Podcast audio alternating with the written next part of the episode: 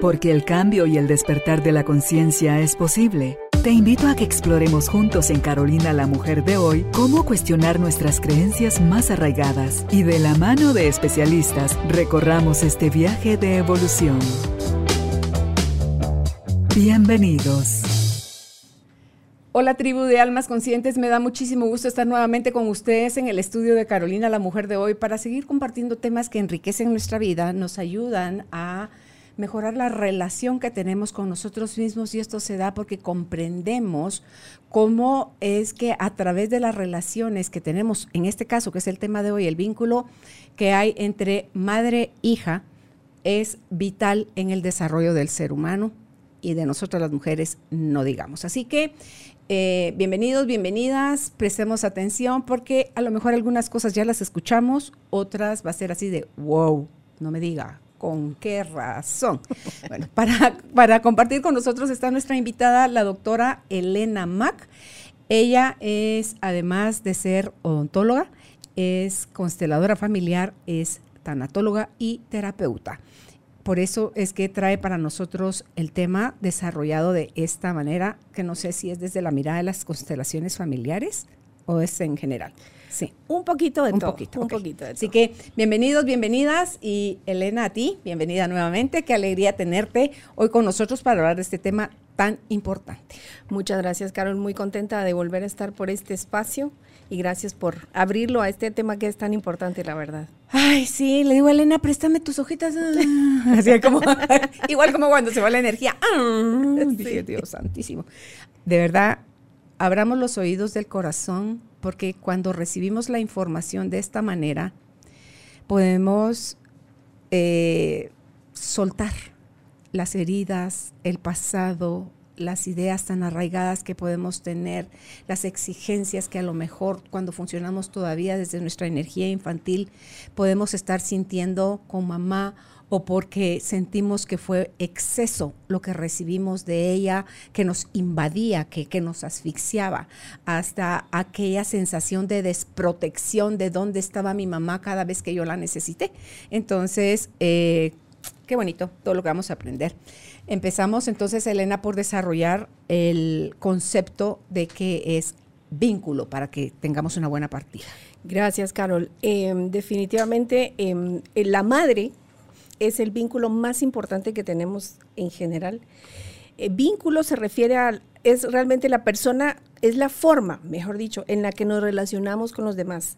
Establece nuestras, nos da la pauta de cómo el mundo nos ve. Un vínculo sano nos da seguridad, nos da estabilidad y nos permite vincularnos o relacionarnos mejor con quienes están en nuestro entorno. La primera persona que nos muestra, que es nuestra escuela desde el corazón de cómo es el mundo, es la madre. Y por eso es tan importante el vínculo que nosotros podamos tener con nuestros hijos y, o, en nuestro caso, con nuestra madre, ¿verdad? Ok, y aquí vale la pena aclarar eh, que hoy se va a hablar exclusivamente de la mamá con la hija, porque es diferente nos explicas por favor por qué es diferente el vínculo de la mamá con el hijo varón. Mira, lo que pasa es que hay estudios que han, que han nos muestran cómo la relación de madre e hija es mucho más, es el vínculo más fuerte que puede haber, muchísimo más que con un varón incluso la anatomía, la forma en que entendemos el mundo, eh, la forma en que nuestro cerebro desarrolla el lugar donde se alojan las emociones. Por ser mujeres, de alguna manera vamos a, tener esa, esa cercanía, ese vínculo más fuerte. El vínculo más fuerte que puede haber es el de una madre con una hija. Y ahí hay un matiz diferente con el varón. Con el varón, por el sexo diferente, lo entendemos el mundo de manera diferente. Las mujeres tenemos eh, pues esa empatía. Mira, este vínculo, como puede ser una maravilla, también puede llevarnos a ser una pesadilla, porque nos entendemos también que si yo no me llevo bien con mi madre, puede ser que yo le dé justo donde sé que le duele, porque nos entendemos tan bien, porque nuestra, la anatomía de nuestro cerebro se, se, se parece tanto que sé dónde darle. puede ser que también la entienda muy bien, pero puede ser también que sea una pesadilla para mí el que mi madre me entienda tanto. Si es que el vínculo realmente no es un vínculo sano, si no he aprendido a, dar el amor de madre que necesito, porque mira, otra cosa es también que realmente traemos una línea de, de mujeres, una fila de mujeres atrás nuestro, que proyectamos de alguna manera, por ser el mismo, el mismo sexo, es, es como decir que ella no cometa mis errores, que ella no haga lo que yo hice, o que ella sea la que brille, porque yo no pude. Entonces, por ser mujer, proyectas con muchísima más fuerza en tus hijas lo que tú no, no hiciste, lo que quisiste hacer, o incluso de alguna manera podrías decir, hasta me voy a vengar a través de, de, los hombres, a través de mi hija, porque yo no lo pude hacer, yo sufrí tanto que mi hija se va a vengar por mí. Eso sería algo inconsciente, claro, pero, pero sucede. Y como somos del mismo sexo, tenemos esa vinculación muchísimo más especial. Ok. Ahorita cuando decías que hasta el suspiro me salió, a mí mi cuerpo me delata, por Dios, y es que es todo tan, tan en... Por eso es que hay que poner tanta atención al cuerpo. Claro. Porque el cuerpo siempre te va a estar diciendo la verdad. Y es que ese suspiro vino del... Malaya haber sabido uno esto antes, todo esto, ¿verdad? Entonces pensaba lo que decías. Si mamá aprende de sus errores, mira tú cómo ahí se corta esa esa herencia, digamos, o ese traslado de la información que viene en dolor de generación en generación. Claro. Si mamá no aprende del error, lo vamos a repetir nosotras. Y resulta que te produce enojo, estoy hablando de Carolina, no voy a decirte, me produce enojo a mí, por ejemplo, cuando me querían, me producía, porque eso ya no se da, mi mamá ya está muerta para empezar, cuando me querían forzar en aras a que ella ya lo había experimentado, pero no te cuenta la experiencia, no te cuenta el aprendizaje, no viene la lección como enseñanza. Viene nada más la intención de no quiero que sufras y no quiero que te pase lo mismo que a mí y que cometas los mismos errores que, que yo. Entonces, al estar incompleta la información, ¿Cómo lo recibe el ser humano? En este caso, Carolina, la mujer. Es, carajo, pero si ella vivió su vida, creo que yo tengo el mismo derecho, imagina todas las cosas que yo pensaba. Creo que yo también tengo el mismo derecho de experimentar la mía. Si va uno a cometer los mismos errores que mi mamá, yo no tenía la menor idea, porque no sabía cuáles eran los errores de mi mamá. Entonces, pero el poderme dar permiso yo a mí, de vivir mi vida, era algo como inconsciente, Elena, que yo tenía así como una sensación de que era urgente y además necesario. Porque no necesariamente venimos a repetir patrones. Cuando alguien almáticamente ya viene con la intención de te van a pasar toda esta serie de cosas y si estás avivado, te va a servir para evolucionar, para crecer, para trascender. Entonces, es una mezcla entre que la vida te, te, hace como licuadora y otras entre que el momento, por fuerte que sea, te sirve para como trampolín, como para salir. Entonces digo yo, pues sí, qué bonito todo en teoría, pero mamás, démosles y mamás a los que tienen todavía vivas a sus mamás denle a sus hijas y nosotras ya como mamás, démosles a nuestras hijas la información completa, porque no se asume que, eh, yo sé por qué no se la digo, yo sé que, no tiene ningún sentido que ella sepa todo esto. Si nosotros empezamos a trasladar información, creo yo, con miradas más sanas, más integradas en los aprendizajes, creo que le estamos haciendo al género femenino un inmenso favor, Elena. Definitivamente. Carol, yo creo que hay edades para ir informando a, las, a, los hijos de las cosas que pudimos haber cometido nosotros errores. Lo que pasa es que hemos tenido siempre esa tratamos de mantener ese halo de santidad como Mm, madre. hazme el favor, sí, ¿Verdad? De decir, sí, no, yo, yo nunca sí. me emborraché. Haz- Hazme el favor. Yo nunca fumé. Ajá. Yo No nunca novios. bailé pegado. Sí. Entonces, ese halo de santidad, porque creemos que teniendo ese halo de santidad, nuestros hijos nos van a respetar más. Yo creo que hay cosas que solo incumben a la pareja si es un asunto de pareja, pero hay formas de decir las cosas sin entrar al secreto en sí, pero sí contar la historia. O sea, que nuestros hijos sepan, mira, eh, estábamos muy acostumbrados a que los padres nunca piden perdón, a que porque todo lo que hiciste lo hiciste por amor, está bien, lo hiciste por amor, pero también hay que reconocer cuando uno se ha equivocado. Eso te hace humano. Yo no soy de la idea de que nosotros los padres debemos ser amigos de nuestros hijos. No, ellos necesitan un papá y una mamá. Mm.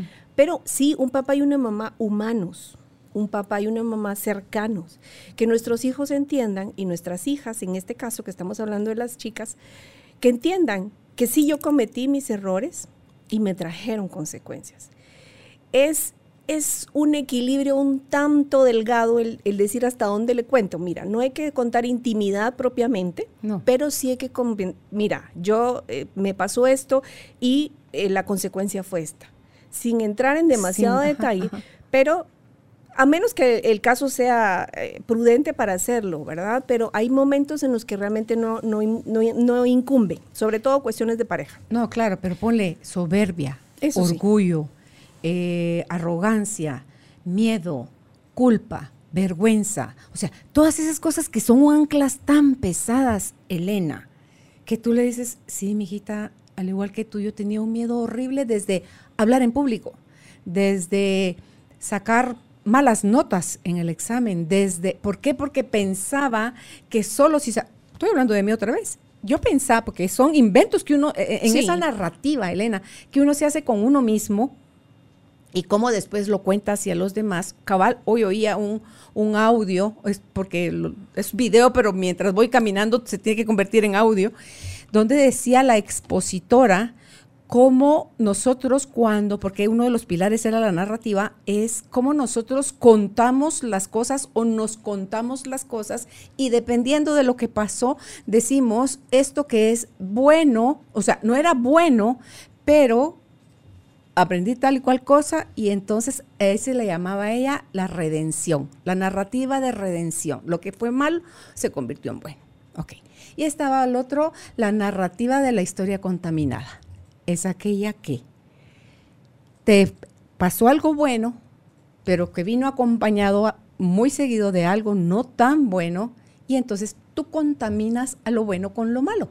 Entonces, dice, cuando tú cuentas así las cosas, las estás contando a medias. Claro. Entonces, en tu narrativa, pon, si vas a poner algo que sea el de redención, que es el de, es cierto, hubo cosas que, que fueron fuertes, que lastimaron, pero al aprender la lección surgió esta nueva enseñanza, me quedó este regalo. Entonces dije, wow, qué bonito. Sí, porque no contamos las cosas, y estoy hablando de uno consigo mismo, no nos contamos las cosas así, Elena. Interpretamos de más, le achacamos a mamá lo que nos dio de más, lo que nos dio de menos, y entonces dice uno, "Ay, Dios mío, ¿cuándo?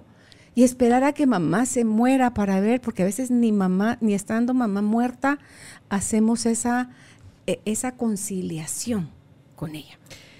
Sí, definitivamente. Mira, lo que pasa es que es muy fácil decir, es que tuve una mala infancia, es que tuve una mamá muy narcisista, tuve una mamá... Mira, es cierto, hay mamás así, hay mamás que son un pan de Dios, pero tampoco se, se necesita eso. Realmente yo creo que, mira, cuando yo ya fui mamá, yo antes de ser mamá decía, no, yo voy a estudiar esto, voy a estudiar esto, según yo que le- el estudio me iba a dar... Me iba a preparar, no Para ser una buena mamá. para ser una mejor mamá. Ah. Porque yo, mira, uno cuando va a ser mamá dice, no quiero cometer el mismo error que mi mamá. No voy a ser así. Pero el problema no es no cometer el error, el problema no es irte al otro extremo. ¿Verdad? Mi mamá fue controladora, yo le voy a dar libertad a mis hijos. O sea, no es eso, es sanar justamente el control que mi madre tuvo conmigo y tratar de tener una relación más sana, yo con mi madre, para poder ser una mejor eh, madre Cuando te ¿sí? Cuando ya te toque. Yo creo que la mejor forma de ser una buena mamá es sanar tu propia relación con tu madre. Ay, sí. Y, y mira, lo de contarte las historias, yo creo que uno siempre cuenta desde su mapa, desde tus propios prejuicios, desde todo lo que tú contas, todo lo que tú experimentas, solo lo ves desde tu punto de vista. Y si tú sentiste dolor, vergüenza, puede ser que algo haya sido muy vergonzoso, pero no lo quieres contar. Entonces le, modificas un poquito para que no digan que, que, vergüenza, ¿verdad? Pero hay cosas que realmente no son de vergüenza, simplemente uno con sus creencias que heredó cree que esto es vergonzoso y por eso no lo cuenta o por eso no lo sana. Pero la mejor forma de ser eh, una buena madre, para mí, es sanar tu propia relación con tu mamá. ¿Y cómo la sanas? Mira, hay momentos en los que único, lo único que puedes hacer es asentir, como decimos en constelaciones, a la mamá que te tocó. No la puedes cambiar. No puedes volver el tiempo atrás. El tratar de decir que si mi mamá hubiera sido, es un deseo infantil, es un deseo no adulto en el que tú estás esperando, que como que si fuera Disney regresas el, cassette y vuelve a, aparecer algo diferente. No. Una mamá que me pegaba, una mamá que me criticaba, una mamá que... Todo lo que tú quieras. Yo les digo a mis hijos, miren mucha, yo hice todo lo que yo pude hasta los 18 años que ustedes fueron, ahorita les toca a ustedes empezar a sanar. Ay, eso de entregarle estafeta es la cosa más chida. Mira, de verdad, yo con todo el amor del mundo hice lo que en su momento podía hacer hice lo mejor que pude. Que sí, que les grité, que les pegué, que los ignoré, que muy seguramente fue así. Y si ellos así lo sintieron, no puedo decir, no, hombre, tú te lo inventaste. No, porque es, algo real para ellos. No importa si solo los dejaste de ver 30 segundos y ellos tienen una herida de abandono. Qué pena. La verdad, yo los amo con todo mi corazón, pero no, no, no puedo hacer más por hacerlo diferente ahora. Entonces, ¿qué me queda? Pues invitarlos a que vayan a terapia. Yo les dije, si necesitan, los puedo apoyar económicamente, pero Tengo varias, sí, pues sí, es que ya como adulto es lo que te toca, sobre todo cuando ya vas a ser mamá, ¿sí? Y hablando del vínculo, especialmente de las mujeres con sus hijas, te diría que eh, viendo los, las notas aquí, hay varios estudios que comprueban cómo el cerebro de la mujer tiene un mapa exacto con las hijas. Este estudio estaba, lo hicieron con resonancia magnética, si me muy bien. la palabra. Así, hacían un mapeo del cerebro para ver cómo reaccionaba emocionalmente eh, una familia. Y analizaba papá con mamá, eh, hijos, hijas, y la relación que se miraba más cercana en el mapeo de la resonancia madres e hijas tenían una, mm, un mapa exacto, sobre todo en cuestión de las emociones. Entonces, te, da mucho a... te hace ese clic de decir, ¿con qué razón mis emociones afectan tanto a mis hijas como mis hijas aprenden a, ver el mundo de la misma manera que yo. Si en mi cerebro el mapa de las emociones está igual al de mis hijas, si puedo tener esa empatía, mira, hay mujeres que incluso, hijas, madres, que incluso menstruan en, en las mismas fechas. Hay tanta, tanta química. Entonces, se alinean. Se alinean de alguna manera. Entonces, Las hermanas, la mamá, sí, todo el mundo. Entonces, imagínate si ese vínculo emocional, ese vínculo biológico está, eh, no digamos ese vínculo emocional. Tú estás proyectando en tu hijo la forma en que ves las emociones, la forma en que reaccionas, si reaccionas dramáticamente, si para ti todo es un drama, si te encanta hablar. Mira, puede ser, ahí hay dos, polaridades, o que te va, no vas a dejar de hablar todo el tiempo o te vas, vas a ser la persona más callada del mundo, pero es la misma polaridad, es la misma energía, solo que en polos opuestos. Entonces, la invitación aquí es a sanar tu propia relación y tratar de proyectar lo menos que puedas en tus hijas. Mm. Mira, sobre todo en cuestiones de cómo ven a la pareja. Esa es una de las relaciones, yo diría, más... Pero ahí cómo me afecta también el modelo de papá, de cómo él trata a su, esposa, digamos, a mi mamá. Cómo él trata a mis hermanos, cómo me trata a mí como mujer. Definitivamente tiene muchísimo que ver, pero sobre todo la, la que más te está teniendo influencia ahí es la mujer. Porque, mira, la mujer escogió, la madre escogió al esposo. O sea, tú ya, ya tienes una personalidad, si eres servicial, si eres mandona, si eres, qué sé yo, lo que seas, ¿verdad? Tus hijas ya van a aprender esa forma, pero también en la forma, en, mira, es que es todo lo, no dicho lo que más afecta, porque es, le estoy sirviendo el café, pero por dentro estoy pensando, este hijo de su madre que no puede venir a servirse el café. le cuesta, ¿eh? O sea, que le cuesta levantarse, yo estoy comiendo, qué sé, pero al mismo tiempo yo debería de hacerme responsable de que yo soy la que le está sirviendo el café. ¿Sí? Pero a veces proyectamos, mira, yo le sirvo el café a, a mi pareja, pero a mis hijas les digo, es que este tu papá que no se puede levantar. O sea, es eso. Es contradictorio. Exactamente. Entonces es un mensaje que yo como mujer estoy mandando. Al, al seguir sirviendo, pero por dentro estar renegando de lo que estoy haciendo. Automáticamente mi hija va a. Mira, porque no el papel de sufrida. Claro. Y probablemente vea, vea a su papá como el este infeliz que no se puede levantar a tomarse el, a, servirse, el café. Pero entonces es asumir que yo lo estoy sirviendo, ¿por qué lo estoy sirviendo? ¿Porque quiero? ¿Porque debo? ¿Y qué mensaje le estoy dando a mi hija al decirle, debes, pero aunque no quieras? Mm. Toda esa incongruencia es la que eh, nos mete Mira, y, y, sabes que eso es lo que pasa, lo, no dicho es lo que más afecta a nuestros hijos y sobre todo a nuestras hijas. Si nos estamos dando cuenta de la increíble empatía que tenemos, Imagínate hacerte responsable de eso y darte cuenta de la responsabilidad como madre que tienes del mensaje que le estés pasando a, tu, a tus hijas. Porque realmente es un mensaje de odio a los hombres que son servidos. En el fondo es ese. Y yo me estoy poniendo de alguna manera como una víctima. ¿Sí? Porque yo estoy sirviendo porque debo servir no porque quiero, porque yo lo amo, porque me gusta servirlo. Entonces, esos dos mensajes que son ambivalentes y que se pierden en, realmente las mujeres, aunque tú no digas nada, mira, me pasa con mis hijas, yo a veces no digo nada, pero las miro, ya saben, pero mira hasta la respuesta de todo lo que yo pensé. Ya se saben las letanías de su mamá. No te puedes imaginar. Con mis hijas tengo una, una conexión impresionante. Entonces, yo las veo a los ojos y, y también ya sé cuando vienen tristes, cuando... Pero, por supuesto, siempre les pregunto, ¿qué te pasó? No, es que tal cosa. Entonces, una madre puede ser un pilar, puede ser un lugar, un refugio seguro, si es que como mamá logras contener los secretos ¿verdad? Porque ahí viene otra fase, otra parte interesante. No debemos como mamás, bueno, no deberíamos, ¿verdad? Si nuestros hijos nos cuentan un secreto, nuestras hijas nos cuentan un secreto, venir y divulgarlo a las amigas. A, todas las amigas. a, mí, me pasaba. Yo la verdad que después ya no confiaba mucho porque yo, es que 10, 12 años, ay, me gusta muchachito. Y de al rato ya sabían todas las amigas de mi mamá quién me gustaba. Y yo así como, pero ¿por qué si solo era una la picardía? en ellos. Exactamente. Entonces, con eso hay que tener cuidado.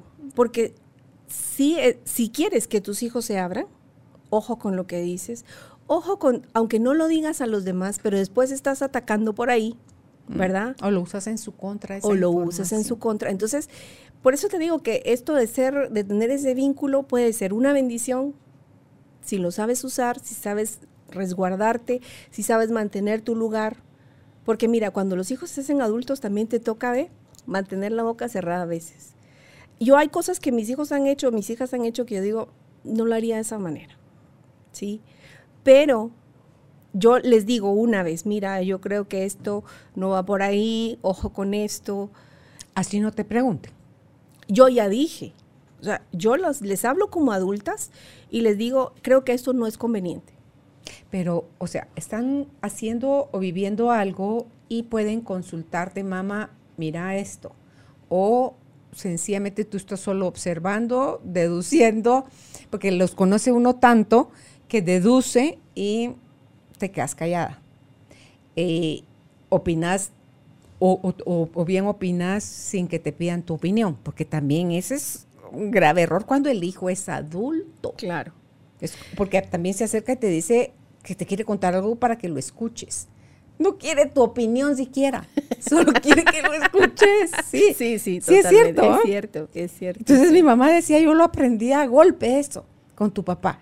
porque tenía dos formas de arrancar su conversación mi papá. Una era, vieja, fíjate que tal y cual cosa.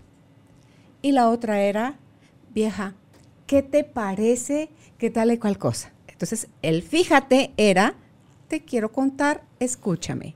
El, ¿qué te parece? Te voy a contar esto, dame tu opinión. Claro. Entonces, la primera vez, pero a mí se me hizo una forma bien abusiva de parte de mi papá, que él, ella le dice, él le dice, vieja, fíjate que tal y cual cosa. Y ella da su opinión. Y él le contesta abusivamente, porque para mí eso es abusivo. que te digan, perdóname, no te pregunté tu opinión. Te estaba comentando algo nada más. Me así, sí, la próxima que te oiga tu abuela. No, yo como si me siento como más fácil, ¿no? Entonces dije, no hija, solo es cuestión de saber escuchar. Yo no me ofendí. No te voy a decir porque mi mamá tenía un carácter muy parecido al mío. O yo tengo muy parecido al carácter al de mi mamá. Entonces, era nada. Y mi mamá, si algo tenía, era una súper gran escucha. Era impresionante. Entonces, hasta podías hacer pausas y ella no hablaba, dándote espacio de que si querías continuar tu conversación. No, hija, me dice, todo era cuestión de saber escuchar. Una vez me pasó eso, no me lo hizo tu papá cien veces. Claro. Una vez y yo escuchaba cómo empezaba él su narrativa. En fíjate o en qué te parece. Claro.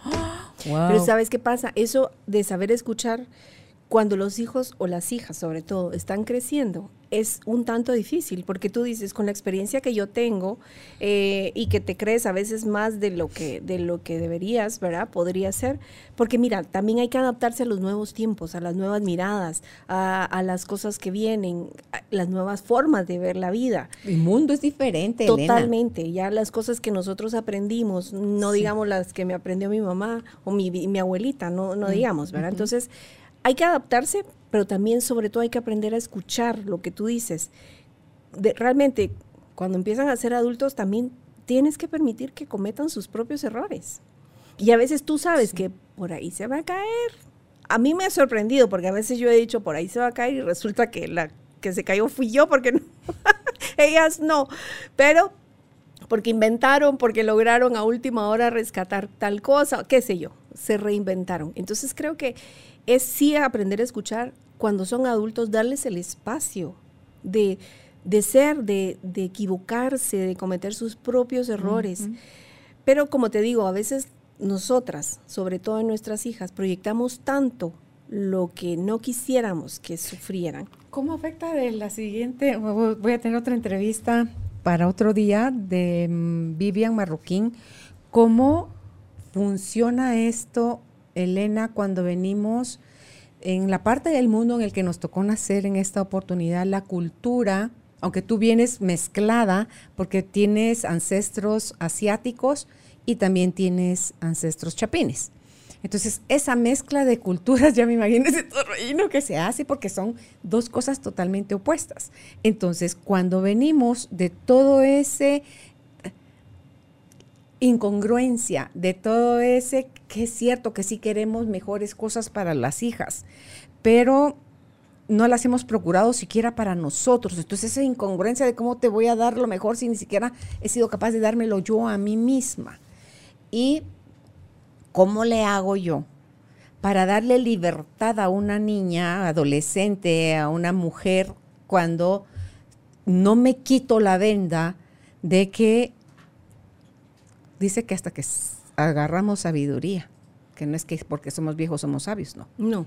Eh, no, no es sinónimo. Sí, no es sinónimo, pero mucha gente lo confunde. Sí, sí, no es O sea, no es sino hasta que somos un poco más sabios que ya no necesitamos reventarnos la piel, Elena. Ya aprende uno de pellejo ajeno. sí, pues ya saben cómo le fue. Entonces tú dices, Dios santo, si todo esto no empieza a hacerse de una manera diferente y venimos, agrégale esto, venimos de matriarcados, donde las mujeres son las que gobiernan sí o sí, donde el hombre lo hacen, lo hacen chiquito, porque está el otro extremo, ¿verdad? Sí, donde el claro. hombre, el patriarcado y la mujer es sumisión al servicio. Entonces, donde venimos de una cultura donde es usted sea buena ama de casa, sea buena esposa, sea buena mamá, sea buena en todo lo que sea que vayas a hacer, sé buena. ¿Y qué haces con toda tu frustración, con todas tus limitaciones, con todo tu... No todo se puede, Elena. ¿Qué haces con todo eso que se quedó truncado en el camino? Con... es, es que de verdad es un fiambre la cosa. Sí. Estamos en noviembre. Es un fiambre el que va a suceder, la vida se va a convertir en una mezcolanza si no hacemos pausa, si no revisamos, si no reflexionamos, si no actualizamos y dejamos atrás todo aquello que es obsoleto ya. Muy de mi abuela, muy de mi tatarabuela, muy de... Pero hoy en día, por eso me encanta la frase que dice, no pretendas educar a tus hijos o hijas, que es el caso de hoy, de la misma forma en que te educaron a ti, porque el mundo para el que te educaron a ti no es el mismo Sí. en el que tú estás educando a, a tus hijas. Y pienso cuando mis hijas en mis nietas y mis bisnietas. Y, y entonces tú decís, Dios santo, por favor, tiene que haber un...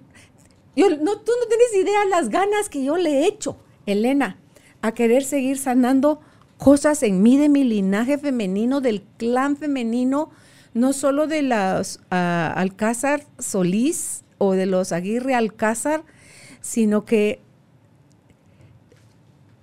del femenino guatemalteco, del femenino latino, del femenino mundial.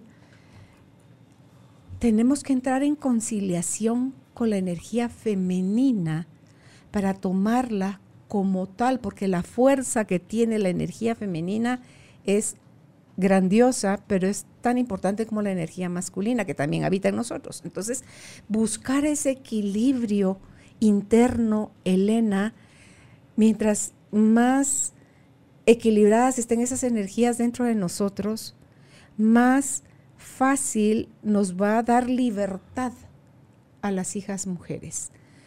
Más fácil es, no es cuando te lo advertí, te lo dije, que esa cantaleta que la detestas cuando te la dicen, Sí, te lo dije o no te lo dije. Es, dicen, cámbialo por, no importa, de todo se puede aprender. Yo lo cambiaría por ese, ¿qué aprendiste de eso? Sí, de todo se puede Mira, aprender. el, el cometer el error no es el problema. Para mí no es equivocarte.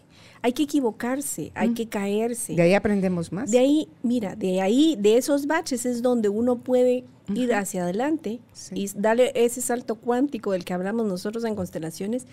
O puede ser el que te hunda más, dependiendo de cómo lo quieras ver. De cada error podemos aprender, Mm. siempre, porque cada error nos trae un aprendizaje. Y justamente es, es, es abrirte a la pregunta, ¿qué aprendí?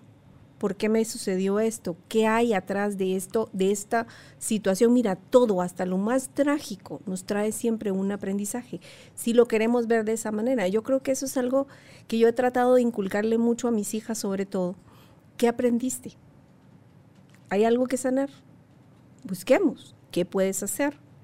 ¿Sí? No te digo que ah, eh, va a ser una perita en miel tu vida porque vayas haciendo eso, pero sí estoy segura que tu vida va a ser un poquito menos compleja.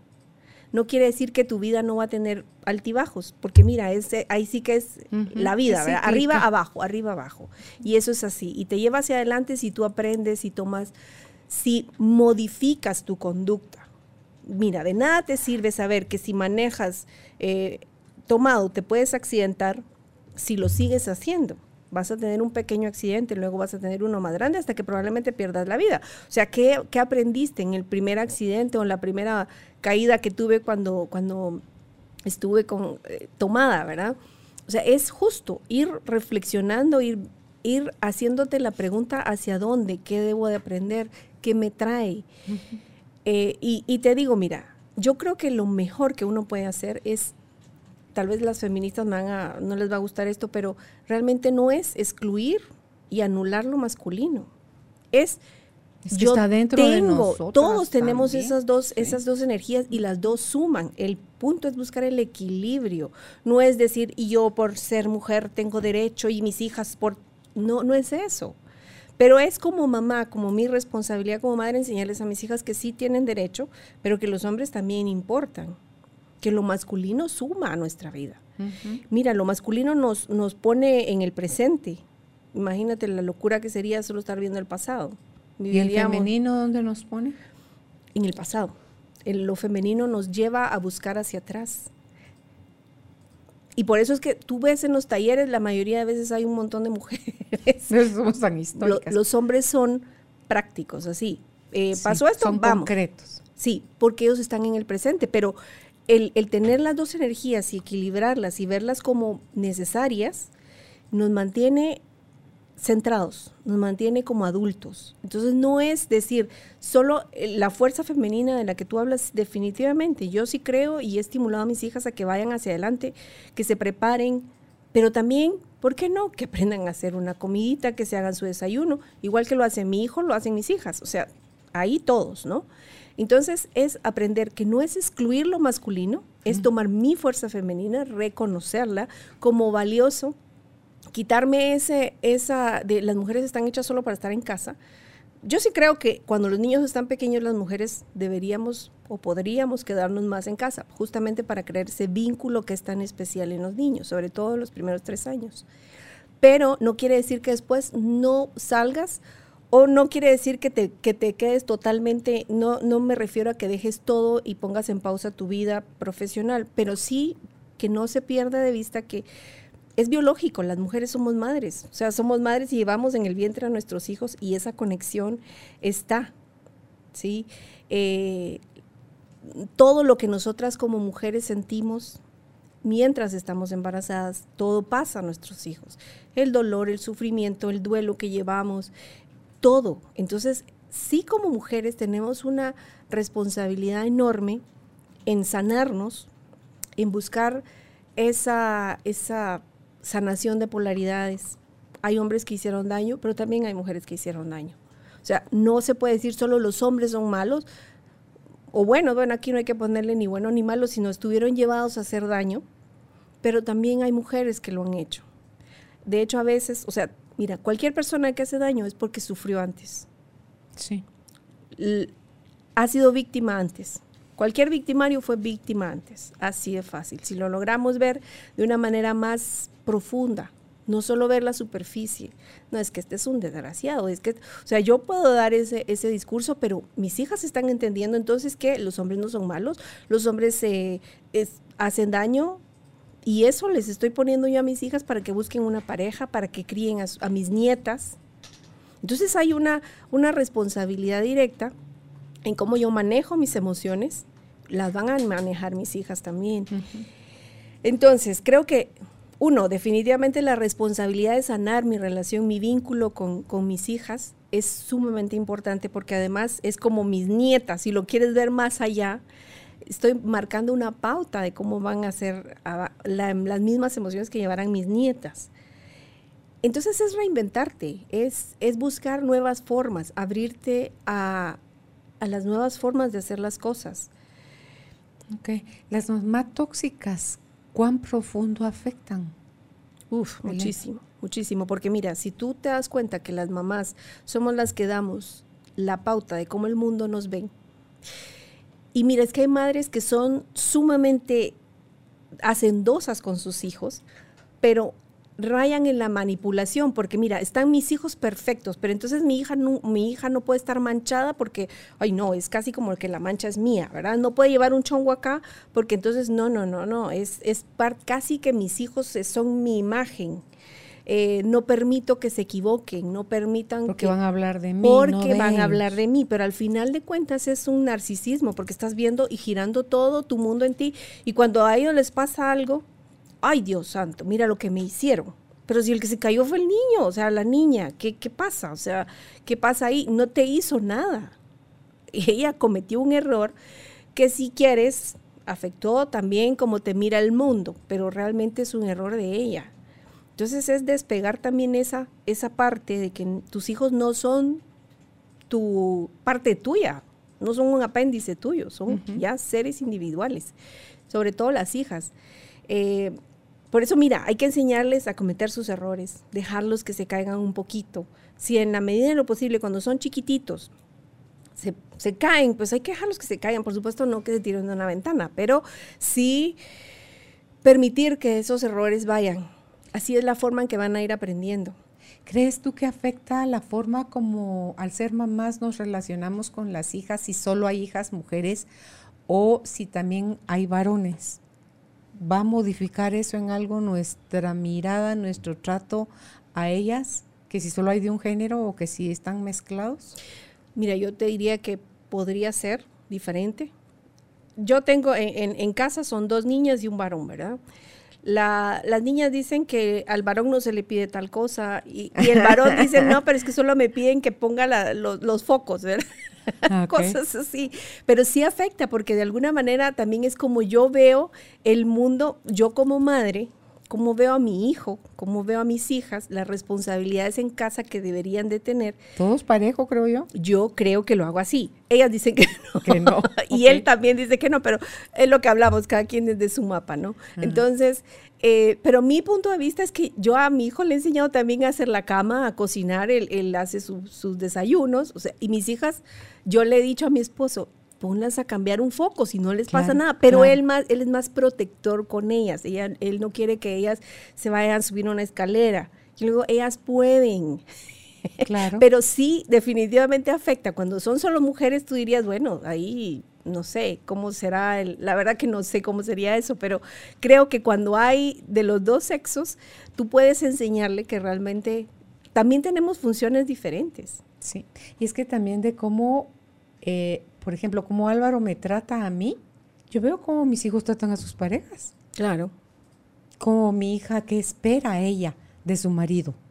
Sí. Entonces, tú decís, para donde volteen a ver, están con sus antenitas de vinil recibiendo toda la información, así que mamás no crean que porque esto sucedió dentro de las cuatro paredes de su habitación, sus hijas no se van a dar cuenta, porque nos vamos a delatar sin abrir la boca en el brillo de nuestros ojos, en la postura de nuestro cuerpo, en las cosas que hacemos de más, hacemos de menos, en esos silencios prolongados en la relación de pareja, en ese deseo. Yo veo a mis papás que a ellos les encanta salir a ellos dos solitos. O yo veo a mis papás que eh, eh, no saben salir solos, como que si están solos ni se hablan. O sea, tienen que tener otras parejas. Entonces, los hijos están tomando nota de todo desde que están en la cuna. Y las Desde antes, sí, diría yo. Sí, sí. Entonces, las hijas, no sé, te, quería preguntar también si en las constelaciones, así como estamos viendo hoy, mamá, hija, después vamos a ver mamá, hijo, varón, si hay también papá, hija, y si hay también papá, hijo, varón. Mira, están las cuatro clasificaciones. Eh, en, la plática acá o no, no, no, en, ah, constelaciones. Mira, de alguna manera hay una... Como para que si pudiéramos tener las cuatro pláticas, me encantaría, ¿sí? No sé. Creo que se relacionan. No sé, se, puede hacer, pero no sé, eh, sí, sí se relacionan directamente una con la otra, porque definitivamente, mira, mamá e hija tiene una, una relación y tú de alguna manera hay hay relaciones en las madre, madre e hija que a veces no se llevan bien, pero en el fondo, en una constelación, a veces lo que se ve es que la hija está sustituyendo el gran amor del padre. Entonces ahí va a haber una relación difícil porque a pesar de que yo tenga la empatía con mi madre y tenga el cerebro conectado con ella y biológicamente tengamos las mismas emociones, yo voy a ser en el fondo un rival de mi Claro, ya es tu rival. Entonces, no, no vas a poder llevar una buena relación si en el fondo está ese secreto de que mi papá realmente siempre estuvo enamorado de alguien más. De Mira, amor me he visto. A veces, pongámosle a la nena tal nombre. Y resulta, ay, sí, pongámosle la M aquí. Exactamente. no te vayas lejos, la estás viendo. Por eso me lo quité. Claro, pero entonces mira, ese es un secreto que está en el fondo y que afecta. Y es que es todo lo no dicho lo que más nos afecta. No déjate tú, a mí me lo dijeron. Entonces dije, ¿por qué un día pregunté, pero por qué me pusieron ese nombre tan feo? ¿Verdad? Porque además de Carolina, ni les voy a decir de lo feo que era, que no me gustaba. Y hay gente que se llama así, por eso ni lo digo. entonces, eh, ay, es que ese era el nombre de una novia a la que quise tanto. Y yo, ¿el qué? Yo era chiquita, Elena. Y, te cayó al y, y, así como que, ¿el qué? ¿Qué? Sí. Entonces dije, cuando yo sea mayor de edad, me lo voy a quitar. Y apenas me lo quité a los 60 años, pero me lo... Y no tenés idea, la sensación que se siente es diferente, Elena. Quitarme un nombre que estaba relacionado a otra mujer que no era mi mamá. Claro, sí, lo puedo entender. Y es que en el fondo está la energía latente hasta que, mira, aquí también el punto era sanar eso. ¿Verdad? Es, ver por qué eh, me tuvo necesidad mi papá de ponerme este nombre. Entonces, Uno dice que locura. Sí, claro. Pero es inconsciente. Sí, en el fondo estás un homenaje a un amor imposible. Por favor, no hago homenaje. No de ese tipo. Por favor, sí. estás... Pero pasa. Bueno, tú ya lo estás viendo. Pasa. Y pasa más de lo que uno cree. Entonces, a veces cuando hay una mala relación de madre e hija, hay que ver, mira, uno, que puede haber atrás, puede haber algún secreto, sí. puede haber, o sea, ¿qué hay? ¿Qué, qué pasa en el fondo?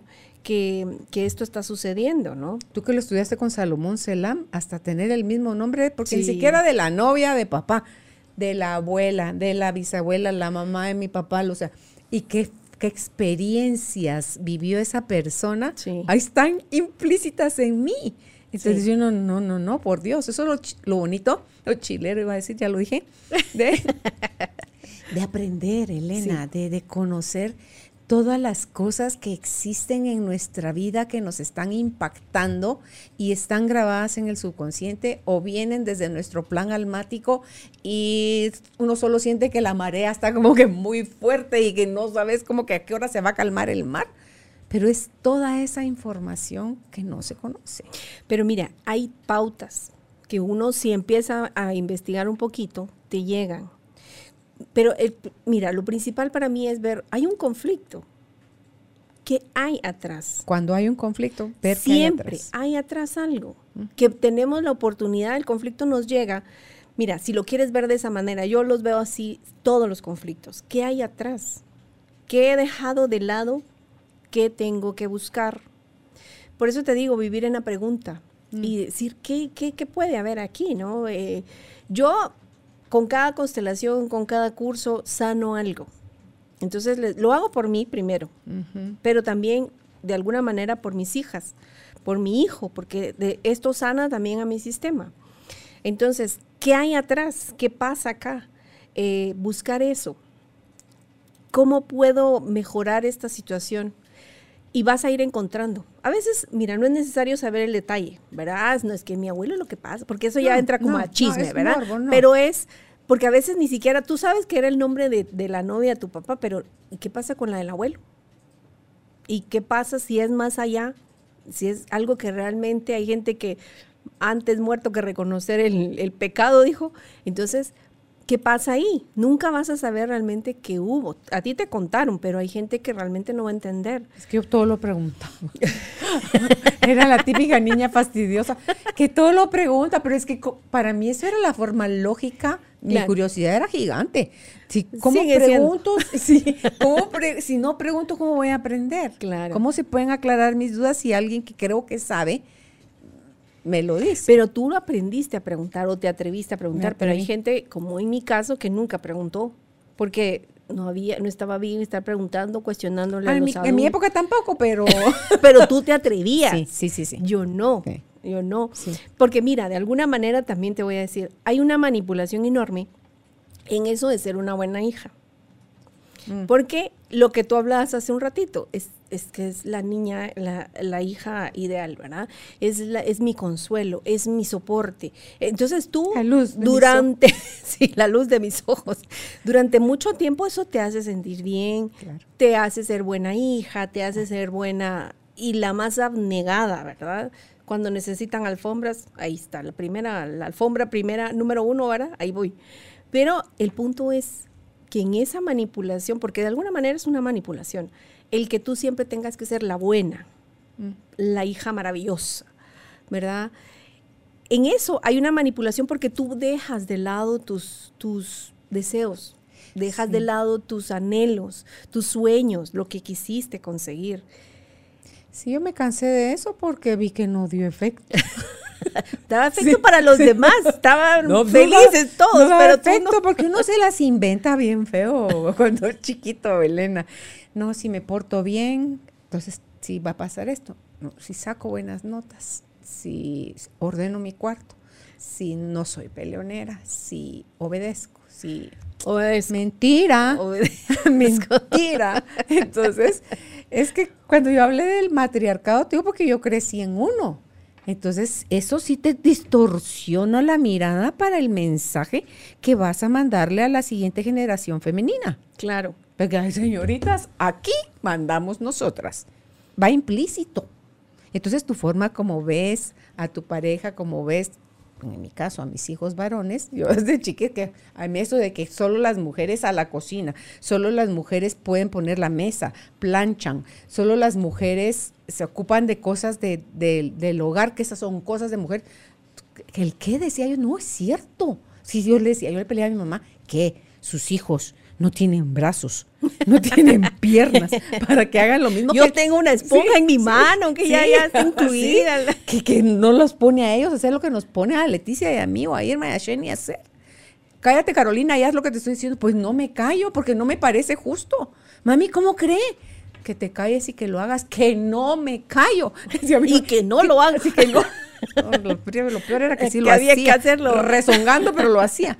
Que te calles o te voy a te voy a volar los dientes, Carolina, si no te callas. Vuélemelos. Así, así mami, vuélemelos. No, yo nunca fui tan atrevida como tú. Pero a mí con la amenaza ya me quedaba. Son míos. son míos yo con la amenaza ya me quedaba callada. No, entonces dicen, no, no. Entonces te vas dando cuenta que uno va intuitivamente como queriendo tomar caminos o queriendo tomar herramientas o cosas que cree uno que le van a funcionar y cuando ves que te desgastaste intentando y no pasó nada. Entonces yo a mis hijos varones, sí, ellos tenían que saber hacer cama, tenían que saber todo. ¿Por qué? Si solo porque son hombres, no. Porque fíjate que en eso está vinculado lo de una cosa que yo sané también con tapping, era la creencia que me venía de mi de donde lo logré pescar es de la mamá de mi mamá. No sé si viene de más allá todavía. Este, a los hombres hay que aguantarles todo porque lo primero, porque lo primero es la familia. Y al, ¿cómo así? O sea, eso no es cierto. Cuando yo iba oyendo una charla de Enrique Corbera en una de mis caminatas, te juro que me dio un escalofrío profundo. Si hubiera ido en carro es como que sembré el freno, paré, retrocedí, lo volví a oír, el escalofrío otra vez. Dije, Jesús, José y María, anotado a mi libreta de notas en el teléfono. Esto yo lo voy a trabajar en tapping porque Lo, lo busqué, lo vi en mi mamá, lo vi en mis hermanas, lo vi en mi abuelita María. dije, ah, no sé si llega más allá, pero de aquí y lo puedo ver que si mi hija, que si mis nietas, no, Señor, esto yo ahorita, hoy, más tarde, me hago cargo de, de esto. Y mira la llorada que me di en ese tapping, en, di dos vueltas de tapping y después instalé lo positivo y el derecho y la libertad que tenemos las mujeres también de independencia, de libertad, de, de respeto, de merecimiento y de todas las cosas que se nos pueden ir quitando por cuestiones de cultura cuestiones de creencias. No, señores, no, señoras, ni a las mujeres hay que aguantarles todo, porque no les voy a quitar la, la, mamá a mis hijos, ni a los hombres hay que aguantarles todo, porque lo primero es la familia. Entonces, cada quien revise qué es lo que le pesa, qué es lo que le hace cortocircuito en el cerebro con, con solo oírlo. Lo ves tú en las películas, estás viendo una película y de repente pasa algo y tú te enciendes, pero te, te pegó en el hígado. O lloras o lloras. Entonces, es porque si tienes esa reacción tan vívida de una película. La reacción visceral. Sí, está ahí en ti, tungún, tungún, vaya que te diste cuenta, ya te anuncié, aquí estoy, ponme atención. Es lo que yo te digo, que hay señales, que hay cosas que, el universo nos manda, que tu cuerpo reconoce. Entonces hay que hacerle caso, buscar. Pero hay, esto es de valientes. Hay que buscar, hay que buscar y abrirte a, también a las nuevas teorías, a las nuevas cosas. Mira, que yo lo aprendí de una manera no quiere decir que sea la única manera. Hay muchas maneras. Cada quien tendrá la suya. Lo que hay que hacer es buscar la propia, mm. la que te funcione más. Sí, yo usé la rebeldía y es bien, es bien feo, fíjate, porque vas como contracorriente todo el tiempo y sentís como que te están exprimiendo con más, y a lo mejor no te están exprimiendo, pero es una sensación de, madre, o soy la incomprendida, o estoy de verdad bien loca, o en qué mundo, yo no soy de este planeta, en qué mundo vine a caer, Dios mío, porque cuando las cosas no hacen sentido, también revisemos, porque no necesariamente tiene que ser visceral. Tu cuerpo se eriza, tu corazón se acelera, tú abres más los ojos, o sea, todo el tiempo vas a estar recibiendo información, así que pilas, ¿ah? Pilas. Pero mira, yo te cuento, tú usaste la rebeldía, yo usé, la obediencia y tampoco, funciona. porque para ti es, justamente buscar, buscar lo que para ti funcione, porque lo mío era obediencia y ser la niña buena. Entonces yo no rechistaba nada, yo tenía buenas notas, yo tenía, o sea, trataba. Obviamente, seguro que no era la niña perfecta, pero yo buscaba esa perfección. Eh, entonces, ¿qué pasa? En tu caso, tú sentías la rebeldía, sentías que te exprimías. Si yo digo, si me levanto mi voz, aquí algo va a cambiar. Pero imagínate, yo no, en mi, en mi obediencia sentías que no tenía derecho de decir eh, las cosas, que no puedo levantar la voz porque me dejan de querer que si yo me quejo por esto... Yo decía, no me quieren. pero exacto. Entonces siempre igual no me quieren. en las dos polaridades lo que tú ves es que en los dos lados hay conflicto, hay, hay dolor. Y eh, a veces solo lo único que tienes que decir, pero el punto es saber decirlo. Porque no es ni solo revelándote, ni, ni solo obedeciendo, es aprender a hablarlo, es aprender a decirlo, pero ir poco a poco levantando tu voz, permitiéndote decir lo que quieres. Mira, es absurdo, pero eh, a veces ni pedir lo que quieres comer. O sea, no. o sea cosas así. Yo vi en una señora, dije, Dios santo, ¿qué es esto? Exacto, pero es, imagínate el nivel de, eh, de sumisión y el poco derecho que ella cree de tener de poder pedir lo que quiere.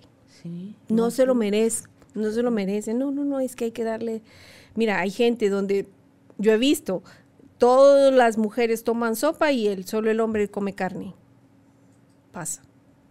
Entonces, no es porque a las mujeres no nos guste la carne, es porque no les tocaba, ¿verdad? No había para ellas. No había para ellas, pero entonces hay que darle al hombre, pero no, y independientemente de que sea porque necesita salir a trabajar, puede pasar eso, pero eh, las mujeres trabajamos y trabajamos en casa y es un trabajo 24/7. Comes tu pedazo de carne escondida.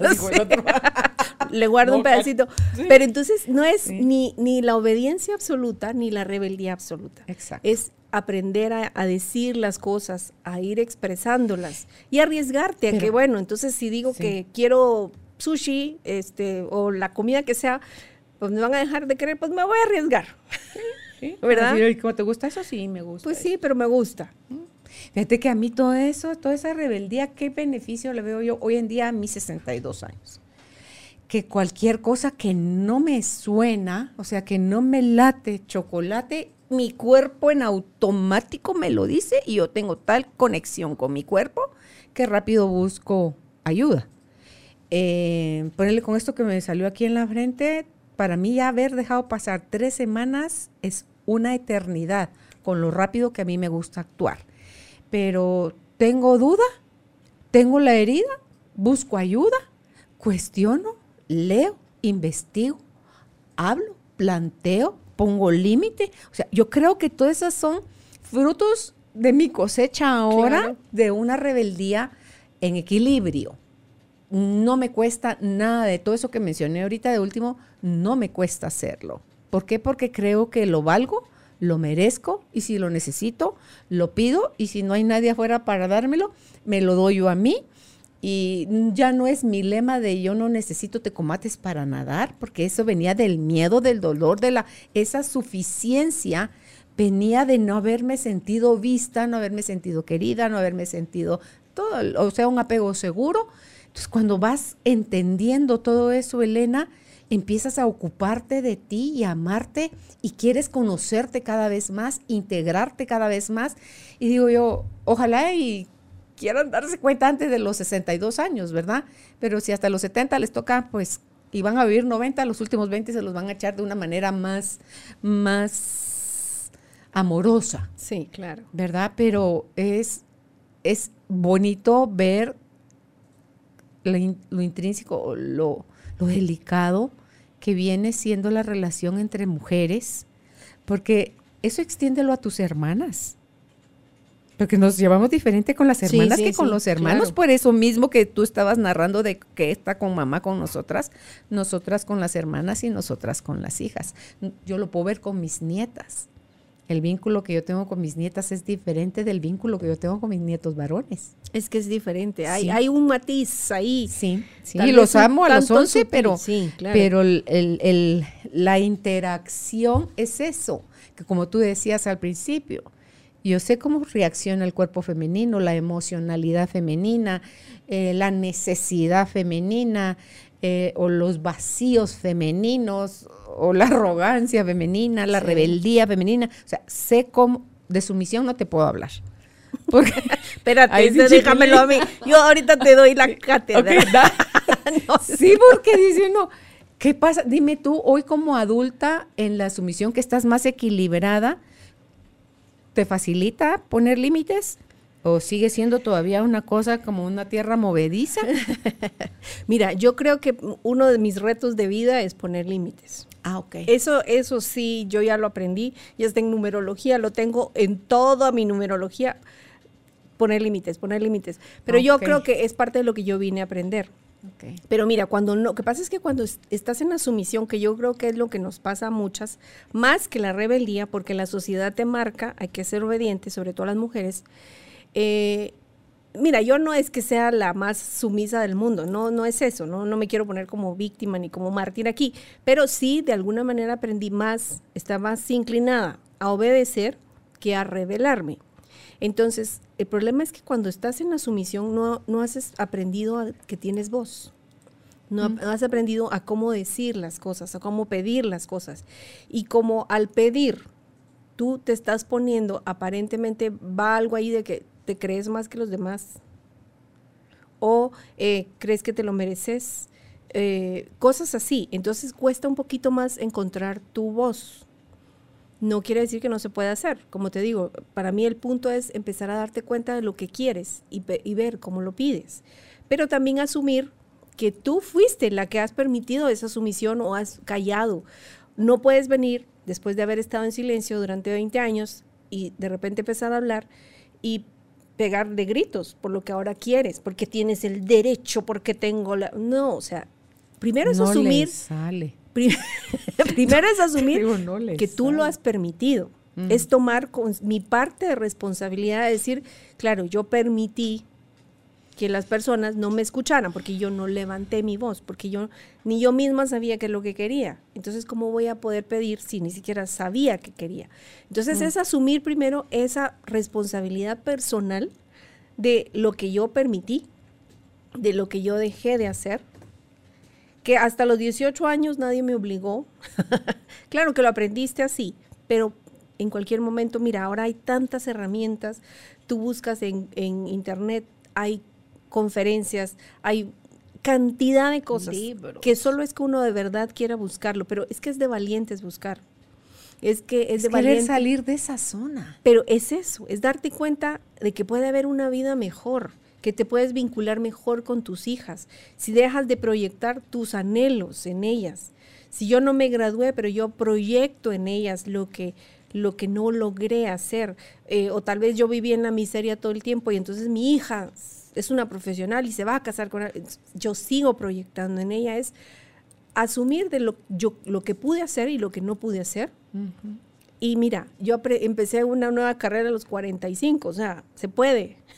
A mis 51 digo ahorita, bueno, ya le, que aprender, sí, claro, véngase, lo siguiente. Entonces es darte el permiso tú, pero primero tú, si nadie más te lo tiene que dar a tu alrededor. no es cuestión de dinero nada más, porque puedes aprender sin necesidad de... todo es, primero que tengas el interés de hacerlo y de sanar, darte cuenta que tu vida puede mejorar. Si tú renuncias, por ejemplo, a la manipulación, a dejar de sentirte víctima de las circunstancias, víctima de las consecuencias, que al final de cuentas nadie te ha hecho nada, todo probablemente mucho te lo has hecho tú. Entonces, si uno asume esa responsabilidad personal que tiene, puedes ir al siguiente paso. Y te lo hicieron a lo mejor en la niñez, pero de adulta quien se lo hace a sí mismo es uno. Claro. Ya uno se volvió su propio. No, en la niñez es otra historia. Ahí sí, la responsabilidad eran de los adultos. Incluso quedar embarazada es cuestión de los, de los mayores, eso lo estoy aprendiendo ahorita, pero esos son otros cinco centavos de historia. ¿Qué?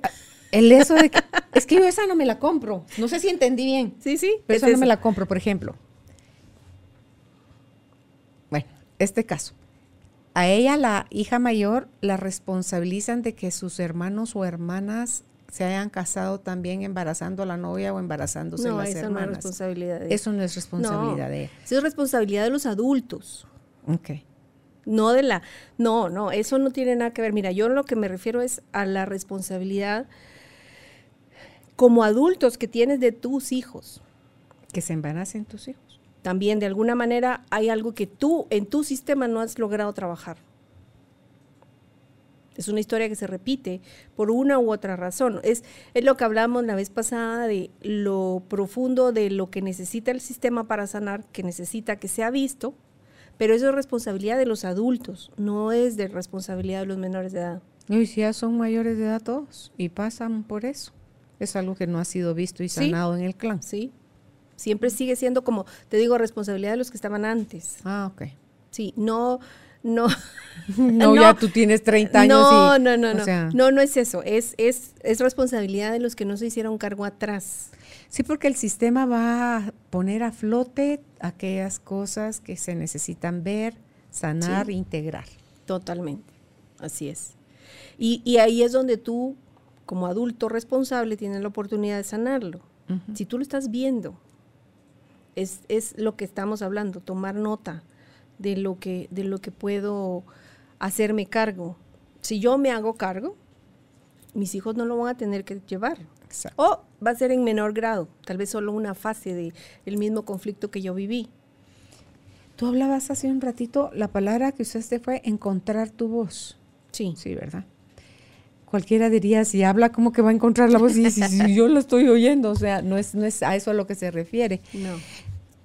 Fui hace unos años al reto 8 que dura 21 días y uno de los días, para mí fueron de los días más hermosos, fue, uno era con mamá y el otro al día siguiente era con papá. ¿En qué consistía el ejercicio? Y a mí me impresionaba ver cómo había gente, hombres y mujeres, que no pueden gritar la palabra mamá. Y no te dijeron, y no dieron la instrucción, grite, usted diga mamá, usted llame a su mamá. Porque cuando somos niños hemos llamado a mamá en mami, ven a ver, o sea, de que alegre, o mami, ¿dónde estás? O mami, deja de joder, o mami. O sea, ¿sí? O sea, en todo. Cualquier entonación. Cualquier, cualquier tono que podamos usar. Entonces dice, usted sáquelo conforme le vaya cayendo la información. Mira, Elena, qué ejercicio más poderoso. Porque tú solito, ante todo cuando la llamabas en reclamo, en exigencia, en miedo y dónde estás para protegerme, en abrazame, en, o sea, todo lo que venía del miedo y el reclamo, te, te sale la voz más fuerte. Bueno, pues hay gente adulta que no puede gritarlo. No puede gritarlo. Yo digo que esa gente no ha encontrado su voz. Sí. Porque decía yo, a mí me salía hasta con tono alemán, creo yo. no, ponele, porque aparte. Claro. y con papá lo mismo. Entonces tú puedes ver, solo diciendo, no es sin agregar más palabrerío. Más solo, discurso. Solo mamá. Mamá. Es que está, ves que hay niños cuando te, te, hasta tiemblan. Así te puede salir y podés llorar a mares. Y mira, pero cuando termine el ejercicio que dura como media hora, quedas hasta ronco muchas veces porque lo gritaste con las vísceras, Claro. lo gritaste con el corazón desnutrido, lo gritaste con la mente llena de ruido, lo gritaste con todo, Elena. Y al día siguiente, vaya, ahora trabaje a su papá, baje Jesús, dice, aquí sí que te estaban limpiando por dentro Pero con es que es lo que toca. Sí. Y es lo que más te lleva hacia Sí. adelante. Entonces, digo yo, ese tipo de, yo como me, todo lo pruebo, a todo me meto y todo quiero saber cómo es para poder hablar luego con propiedad y decir, sí, doy fe, funciona. Te sacude de esta forma, pero esa charada funciona. Esto de gritar, mamá, enciérrese usted, no hay nadie más en su casa, si no cree que la tachen de loca. En el carro. Sí. Es un buen lugar. De verdad. ¿Hay alguien cercana que tú conoces también que no puede gritarlo? No lo puede gritar. Te un sopapazo, te voy a darle para ver Ahorita te lo saco. Ahorita te lo destrabo. cabal. Entonces no lo puede gritar. Entonces Sí. esa gente no ha encontrado su voz. No, es que no es fácil. ¿Y qué Pareciera. ejercicios hay para encontrar uno su voz? Mira, yo creo que primero, por eso te decía, primero es entender que yo me hice, que yo no me hice cargo de mí. Ok. ¿Y? Después, empezar a darte cuenta de qué es realmente lo que quieres. Es que cuando no has entendido que tienes el, el permiso de hablar, a veces no sabes ni qué quieres. Como Entonces de es, qué voy a reclamar, a decir, a poner límite. es que realmente no me quiero levantar a, a hacer el café, lo que hablamos del café. Pues permítete decir, ay, ahora te toca. O sea, hay formas. Hay formas que no, no suenan, sí, es que sos un desgraciado porque no te levantas. No necesariamente tienes que ir ahí. Empieza, mira, de poquito. Si tú lo vas a hacer solo desde tu casa, yo te diría, empieza poco a poco. Arriesgate a decir algo que nunca has dicho. Y vas a ver que no pasa nada. Vas a ver que no pasa nada. Las mamás que se quejan que los hijos no le ayudan, que la- todo el juguete los dejan tirados, que mis hijas ni siquiera su ropa sucia ponen en el... Pero lo siguen haciendo. Sí, Entonces, Dios mío, señoras, sí. ¿Y qué pasa? Pero es que no me gusta el desorden. Bueno, pero Cierre de- la puerta de del la sociedad cuartito no de te ella. ha- no- nadie Sí. se ha muerto hasta el momento. Del desorden nadie se ha muerto. O sea, déjale el desorden Cierre la ahí. Mira, yo, yo, tengo, yo tuve un, un caso de alguien que me decía, pero es que mi hija no quiere estudiar, mi hijo no quiere estudiar, eh, no quieren hacer nada. Entonces estoy pensando en comprarle un carro. Yo, ¿Ah? ¿qué? ¿Cómo así? ¿Pero para La qué? voy a premiar. Exacto, es que tal vez eso lo motiva. No, lo que necesita es un límite. Lo que necesita es que usted aprenda a decirle no a su hijo. Pero bueno, este es, o a su hija, esta es, eh, es otra historia, pero lo que Sí, no, pues que sí. me salí. No, no, pero es que puede ser con las hijas. Si tú. No, pero a lo que me caso refiero No es- le recojo la ropa sucia. Exacto. No va a pasar nada. Deje que se, se le acabe la ropa interior limpia, que se le acaben las blusas limpias. Que se, pues si ella quiere vivir con cochino. Así oh, es. Entonces es eso. Pero sí, lo que pasa es que no lo puedes hacer si tú sigues proyectando que la limpieza de tu casa es parte tuya, que tu casa es un apéndice, que tu hija si se ve, si se le, si la ropa interior que lleva es negra y la blusa es blanca, qué horror. Todo el mundo me va a decir que si el chongo es morado y ella va vestida de verde. Entonces es arriesgarte y, sanar tú eso, que tu hijo no es un apéndice, que tu hija no es un apéndice tuyo, que lo que les pasa a ellos no te está pasando a ti, si tus hijos ya son adultos, no, son seres separados. Vas a encontrar tu voz cuando te permitas arriesgarte a decirla. Ve levantándola poco a poco. No necesitas sacar al marido en la primera que encontraste tu voz porque no vas a tener fuerza, pero sí puedes decirle, pues el pollo está quemado hoy, ¿qué le vamos a hacer? O sea, Trate un alguito de ahí afuera de la sí, o sea, mira, hoy no me dio tiempo. Sí, o sea, no sé, es arriesgarte a, a ya no ser la mujer perfecta. Ahí vas a empezar a encontrar tu voz cuando Porfa, te des háganlo. cuenta de que realmente no eres la supermujer que creemos que éramos, que creíamos que éramos o que debíamos de ser, que hoy no va a estar el almuerzo, que la comida puede estar salada, que qué sé yo. Fíjate que ahí en eso de encontrar la voz es las mamás que son metiches. Se- vamos a hablar de las hijas, que se meten Sí, todavía sí. en la vida de las hijas y las hijas ya están casadas. O las hijas ya viven aparte. Están solteras y viven aparte. Y como que, ¿por qué pintaste de este color? Y como que, por amor de Dios, señoras. Respeto. Sí, sí, sí, sí, sí, sí. O sea, la hija quiere volar, la hija necesita volar, necesita cometer sus propios errores, necesita aprender. Necesita pintar de rojo donde tú crees que debería ser blanco, Sí, sí. Entonces, si usted sigue diciéndole a la nena que ya tiene 47 años, cómo es que debe de hacer las cosas, ojo, que cuando usted falte, la nena se la va a llevar la fregada. claro. porque no va a saber qué hacer con su vida ni qué decisiones tomar. Sí. Entonces, ahí, lejos de favorecerlas, les hacemos un daño tremendo. Mira, yo creo que en cualquier momento uno puede aprender y desaprender. Si, por ejemplo, mi hijo está chiquito, mi hija está pequeña y siento que no he sido una mamá amorosa, se puede hacer. Si siento que yo no tuve un vínculo con mi madre, puedo yo crear un mejor vínculo con mi hija. Eh, aquí habían unos consejos y uno era eh, Darlos.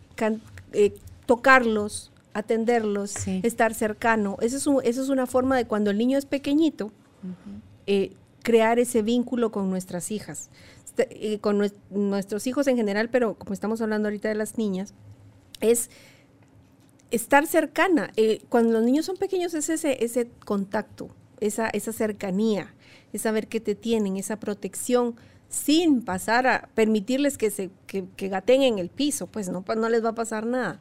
Si ya son más eh, grandecitos, digamos ya adolescentes o mayores, menos de 12, digamos entre 3 y 12, es también ir buscando estar cercana, que, le, que conocer a mi hija, que le gusta, le gusta más pintar, le gusta jugar a las muñecas.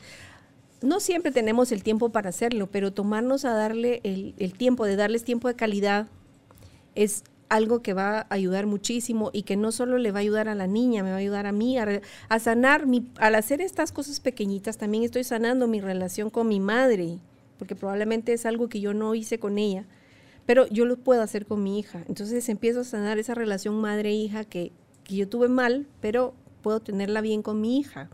Buscar momentos especiales para las hijas. Mira, las mujeres necesitamos ese, el sentirnos que nos escuchan. Para las mujeres es sumamente importante. Pero escucha, escucha atenta es también para las mujeres muchas veces es aprender a verte a los ojos. No estar con el teléfono acá, ja, mi hija, va, está bueno. Yo puedo ser maravillosa, multitask, como decimos nosotras que somos, ¿verdad? Pero es dejar el teléfono de lado y verle a los ojos, ver su expresión, entender su mirada, ver un poquito más allá. Eso es, eso es una forma de sanar un vínculo. Cuando son adolescentes, mira, es una parte difícil, pero es aprender a no juzgarlos. Los, los adolescentes empiezan a salir de la casa, a ver el mundo de una manera diferente. Entonces es aprender a escucharlos, no, no, no, cuando llegan a empezarlos a interrogar, y entonces qué hiciste, y tomaste, y cuántos tomaste. No, esa no es la forma de hacer un vínculo, es permitirle que ellas lleguen y nos cuenten. Y me gustó fulanito y no sé qué, y que fíjate, y entonces pero yo sé de gente que empieza, y entonces, ¿y qué? Eh, ¿Es buen patojo? y ahí vas tú. Y entonces te fui. ¿Qué no le contás nada a esa Claro, ¿qué vas a estar sí, claro, si empezaste tú a proyectar tus miedos, tus, tus preocupaciones, ya en tu cabeza hasta la niña se entregó y está embarazada, y la, tal vez pues. la niña agarrada de la mano estuvo. Entonces, eh, es, es aprender a silenciar tus miedos, tus prejuicios, mm. y escuchar. Sobre todo con los adolescentes, nos, nos toca escucharlos. Y a veces es acompañarlos en el silencio. Es lo que toca. No quieren hablarte, no los fuerces. Dale o la, abre la puerta a que te puedan hablar. Decir cómo te fue. te quieren decir bien. Tal vez a la siguiente va a ser así como, ah, bien, estuvo un poco aburrido porque la música, qué sé yo, ¿verdad? Es tratar de no hacer un drama de algo pequeñito, ¿ya? Eh, sobre todo con los adolescentes, esa parte es. Lo que tú decías, ser confiable. Desde que son pequeños, sé confiable ante ellos. Lo que te dicen te lo quieren contar a ti, si no te diría, a ver, mami, dame el megáfono porque yo aquí lo se lo voy a contar a todo el mundo. Claro, claro. Y, es que cuando son pequeños es cuando empiezas a, a demostrarles si eres confiable o no eres confiable. Y si eres hija y estás escuchando esto y tu mamá tiende a divulgarlo todo, dile, mami, esto es entre tú y yo. Esto, por favor, es, no quiero que se lo cuentes a nadie, hazlo saber. Y si a pesar de eso lo divulga, entonces ya piénsate tú si se lo sigues claro, contando. Ya sabes a qué te puedes atener. Claro, si ella es la reportera del, de la colonia, de la pues familia y de y por alguna razón necesita contarlo a todo el mundo, ¿no? Sí, sí. Sí. Entonces hay que aprender a resguardarse. Ya no le cuento porque era algo muy íntimo y lo sacó a luz. Y yo no lo, aunque sea algo tonto, que tú pero si solo le dije que a ti te gusta tal, O sea, para ti no era importante, pero para el niño sí. Mm, lo avergüenzas. Exacto. Cuando la tía se acerca y dice, ay, mi amor, me dijo. ¡Ay, me contó que estás enamorada! Y tú así, Ay, mi ¿Qué? mamá. Sí. claro. Sí. Es que esa es una forma de irte ganando la confianza desde chiqui y de perderla también. Sí, sí. Son niñerías, sí son niñerías, pero para el niño era importante. Y mira, y si ya estás grande y quieres re- volver a hacer ese vínculo, uno, si hay algo que de verdad es, es muy chocante con tu madre, hay que buscar. Yo te diría en una constelación a ver qué hay atrás, ¿verdad? Pero puede ser también, hay cosas como tratar de entender que una madre viene de diferente época, de diferente tiempo, con diferentes creencias, con diferentes experiencias, y tal vez abrirte ante esa empatía con tu madre puede hacer que, te- la entiendas mejor. Buscar cosas que le gusten, o sea, tra- tratar de, para sanar ese vínculo, digamos, buscar cosas que te, que te gusten, algo que tengas en común. Eh, ese tipo de cosas. Y mira, sobre todo a sentir, aunque la madre que te tocó es la que ¿Qué, qué te tocó? era la madre perfecta. Sí, yo cuando finalmente no es que lo comprendí racionalmente, sino que cuando lo integré en mi corazón y tomé para mí como una nueva verdad el que mi mamá me dio todo lo que tenía para dar. Todo. Y lo que no me lo dio es porque no lo tenía, entonces ¿cómo fregado me lo iba a dar? Claro. Entonces, cuando yo hice eso, en mi corazón, una nueva verdad, fue tan sanador, Elena, fue tan liberador, fue es empezar a ver ya todo lo hermoso, toda la entrega, todo el sacrificio también que hizo mi mamá por nosotros, sus ocho hijos, eh, a pesar de que era machista, porque sí se marcan cosas diferentes en el trato y en la libertad y en la fuerza y en el poder y todo lo que das. Pero dice uno, bueno, sí, ella venía también de una escuela así. Ella tampoco eh, podía dar lo que no había aprendido, lo que no había recibido. Entonces dice uno, bueno, ok, ¿qué, qué yo quiero? Yo quiero hijos machistas. No, yo no quiero hijos machistas. No me casé con un hombre machista. Bendito sea el cielo, ¿verdad? Como que para compensar el- lo otro, si yo venía ya de una mamá machista y yo también traía en mi ADN el ser matriarcado, entonces es, es poder llegar con mi marido y decirle, mira, perdóname por todas las veces, formas y realidades en las que consciente e inconscientemente te atropellé, te ignoré, te rechacé, o sea, te ninguneé, porque el poder hacer eso, Elena, también es así como, es tan sanador Sí. y él lo tomó con, como con, con alegría, con, con beneplácito, ¿verdad? De decir, qué bueno. Y yo me liberé de ese, quiero decir la palabrota, de, de, de, de estar haciendo la misma. Si no me estaba yo quejando de mi mamá, pues si ahí va uno. Por eso decía mi mamá, hija, hija, más tarde, ¿cómo es? Más rápido cae un hablador que un cojo. Entonces, sí. Entonces, veía yo aquí, si uno puede mirar a los hijos, pero verlos, para mí mirarlos significa como lo que son, no como lo que yo estoy anhelando, las expectativas, el sueño, la idealización que tengo de una hija perfecta, no. Como ella es con sus virtudes, porque puede ser totalmente opuesta a mí. Sí, sí. ¿Verdad? Entonces, ay, dice uno, salió igualito el papá. Ante todo, las mujeres que están peleando con el papá de la niña, ¿verdad? Entonces, Sí. mirarla para mí significa tomarla como ella es, eh, escucharla, apoyarla, creerle, defenderla, no juzgarla, ser confiable. O sea, y para mí estar cercano a ellos no es así como chicle, así como que No, con crazy ay, glue, no, uno con el horror. otro. No. Sí. Si no es que tengamos que estar ¿Sabes agarrados cómo- de la cómo mano. Para mí fue mi cortador de cordón umbilical con Ana Carolina cuando ella en- entraba a la adolescencia. Era, pregúntate cuando estés en una situación que no sabes qué hacer. Esto que quiero hacer, ¿lo podría hacer delante de mi mamá? Si tu respuesta es sí, dale. Mijita, ni permiso me tienes que pedir. Dale. si tu respuesta es no, vuélvelo a pensar, porque la consecuencia la vas a vivir tú, Claro. no yo. Entonces, mira, así como que ¿lo puedo hacer delante de mi mamá? Sencilla, sencilla pregunta. Sí, sí, claro. Mira, otra, otra, yo eh, he, tratado de enseñarles a mis hijos también que, que, aprendan a escuchar su cuerpo.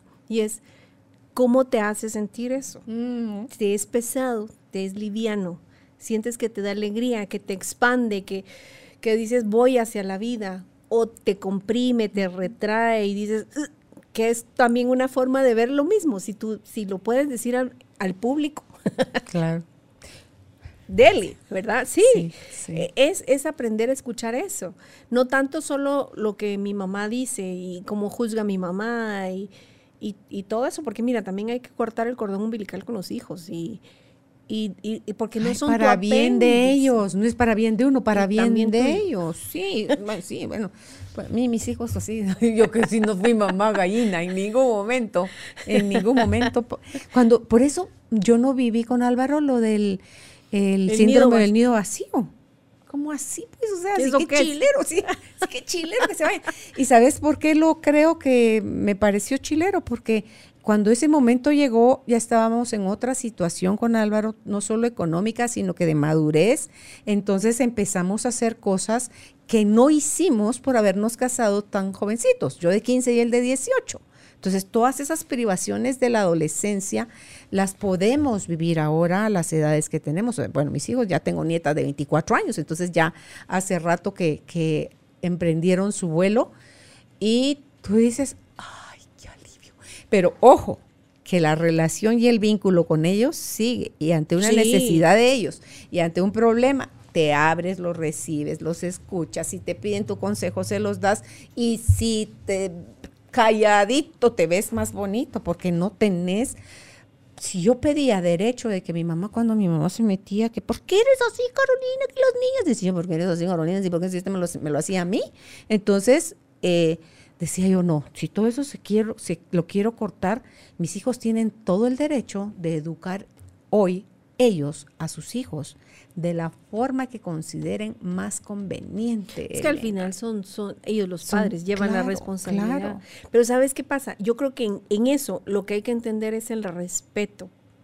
Eh, para mí todo lo que tú dijiste de, de escucharlos, de, todo eso que dijiste, que me parece genial, se resume en que hay que aprender a respetarlos. Claro. Si tú lo respetas. No es un apéndice tuyo. No es un apéndice mm. tuyo. No están para proyectar todos tus sueños y tus anhelos, mm. para cumplir todo lo que tú no lograste hacer. Porque cuando yo. No, ¿verdad? Y ahí empezás con la víctima. y, sí, sí, y te fuiste, te perdiste. Pero si yo realmente. Creo que el nido vacío viene más cuando realmente estás demasiado proyectando en ellos, esperando que ellos sean lo que tú no fuiste. Mm que ellos consigan lo que tú no pudiste. Yo, tú todavía viviste tu vida, deja que los demás, que tus hijos vivan la suya como quieran. Entonces Es, es ese respeto, ese, ese respeto a que son adultos, a que crecieron. En mi casa se siguen respetando mis normas porque ellos viven en la casa, pero no quiere decir que les esté contando las costillas para ver dónde andan, a qué horas, porque, o sea, claro que con mis hijas sobre todo hay una preocupación de con quién están, porque son, son mujeres y, la sociedad, qué sé yo. O sea, con los tres estamos, pendientes, miren, avisen con quién están. Pero esos son normas de convivencia, no tanto de que me contés y entonces te fuiste y a las y cuarto estabas en tal lugar y después te fuiste a dónde, con quién estuviste, dame los números de teléfono. Sí, ya sabes que esa muchachita me cae. sí. Mira, esa era otra. Hazme favor. Es que es tu tapadera, es tu amiga. Sí, sí, tú dejas calladita. Uno de hijo, ve calladita. Mira, tienes que confiar en que lo que tú enseñaste Ahí está. Ahí está. O sea, tienes que confiar en tu propia enseñanza, en que lo que tú sembraste en tus hijos va a dar fruto buen fruto. Mira, puedes haber dado lo mejor, educado, bonito, procurado, acompañado, asistido, la, la, la, la, la, la. Siempre va a haber gente afuera, porque hay gente que vive del que dirán, Elena. Claro. Ay, qué horror entonces van a hablar de ti bien y van a hablar de ti mal. Tú ocúpate de que el vínculo que estás generando, o sea, la forma como te estás relacionando con tus hijas, sea algo que las nutra a ambas, porque ahí le estás modelando el tipo de mamá que ella va a ser con sus futuras hijas. Sí, y sabes que el siempre ser un puerto seguro al que puedan regresar es sumamente importante y probablemente les hace cometer menos errores. Si saben que pueden regresar a casa y no les vas a empezar tú con la cantaleta de, ya viste, yo te lo dije desde que eras, o sea, si tú respetas el error que cometieron o la situación que haya sido, ellas van a regresar con más tranquilidad a tu puerto seguro que sos tú como madre. Entonces le evitas que cometan un, error más grande, que se hundan más en el hoyo si logras ser una persona de confianza para ella. Cerramos entonces en que día a día, Elena, es una nueva oportunidad que tenemos para eh, ampliar, mejorar, generar vínculos más sanos entre nosotras las mujeres empecemos antes de, ah, ya me cayó el 20 de las cosas que estoy haciendo mal con mi hija, mejor hago la pausa y mejor veo mi relación con mi mamá, así mi mamá esté muerta, porque se puede hacer. Y luego ya integro esa fase de mi mamá conmigo y después ya voy y lo integro con mi hija. Y si mi hija ya es adulta, tener conversaciones de adultos. A mí eso me encantó cuando yo escuché a una especialista decir eso, que cuando ya somos adultos, la relación con mamá y con papá es de adulto a adulto. Aunque las constelaciones dicen, tú eres la grande, yo soy la pequeña, pero, o sea, es como un, como un, tú eres más que yo mamá porque tú me diste la vida. No sé si me, voy a dar a entender. Pero también respétame, porque soy yo la que o sea, lo que decías tú de, ¿cuál era la palabra de eh, mi voz? El de, ¿cómo dijiste? Encontrar, tu voz. Es decir, mamá, respétame. Tengo ya 30 años, tengo ya 25 años, tengo ya 22 años, tengo 43 años, los años que tengas. No me he sentido respetada y si tengo que poner límite y distancia, pongo límite y distancia. Claro. Y puedo ocuparme en el proceso de mi relación, de sanar mis heridas más adelante buscar nuevamente tener un acercamiento con mi madre. Si la cosa no camina, yo tengo todo el derecho y la libertad de también volver a tomar mi distancia y amarla, honrarla a distancia. Así es. Porque eso me va a mantener a mí no contaminada de mi relación con mi hija mujer, con mis nietas mujeres, mis bisnietas, y así vamos alivianando la, la, la cadena generacional. Sí, la va sanando. La vamos sanando, porque no se va a sanar, esto no se sana solito, señoras. Esto hay que hacerse cargo. Y en la repetición no hay sanación tampoco. No, no, no, no. ni me Y en el irse al opuesto tampoco. Tampoco, no. Ya doy fe de eso también. Es en el equilibrio. Y justamente es, es, es eso, es, mira, ocuparte de ti. Sí. Esa es la clave. Sí. Y eso va a hacer que pongas límites con quien abusa, o con quien se aprovecha de lo, de lo que tú no has puesto los límites. Así que es hacerse cargo de uno mismo, lo que te va a ayudar a sanar tu relación con tu madre y con tus hijas. Es así. Pues muchísimas gracias, Elena, por haber estado conversando con nosotros de este tema tan bonito, donde usted puede contactar a Elena Mac, la doctora Elena Mac. Si es por WhatsApp, al 4151-7235. Si es en correo electrónico, es Mac que es M-A-C-K, o sea, Mac Elena 2017 arroba gmail.com. Y si no te has suscrito, te recuerdo, suscríbete a nuestra página www.carolinalamujerdehoy.com.gt y estas entrevistas, si las quieres ver en video, puedes hacerlo en YouTube y en nuestra página web. Y si quieres el audio nada más, lo puedes escuchar en Spotify y en las plataformas de audio que tú elijas. Estamos en todas las plataformas de audio. Así que muchísimas gracias por habernos eh, acompañado hoy con este tema del vínculo madre-hija. Hasta una próxima oportunidad. Gracias por ser parte de esta tribu de almas conscientes. Recuerda visitar nuestra página web carolinalamujerdehoy.com.gt para más información de estos temas y de nuestros invitados. Tenemos más programas, blog, libros, talleres, tienda en línea y material exclusivo para quienes se suscriban. Encuéntranos en redes sociales como Carolina la Mujer de Hoy.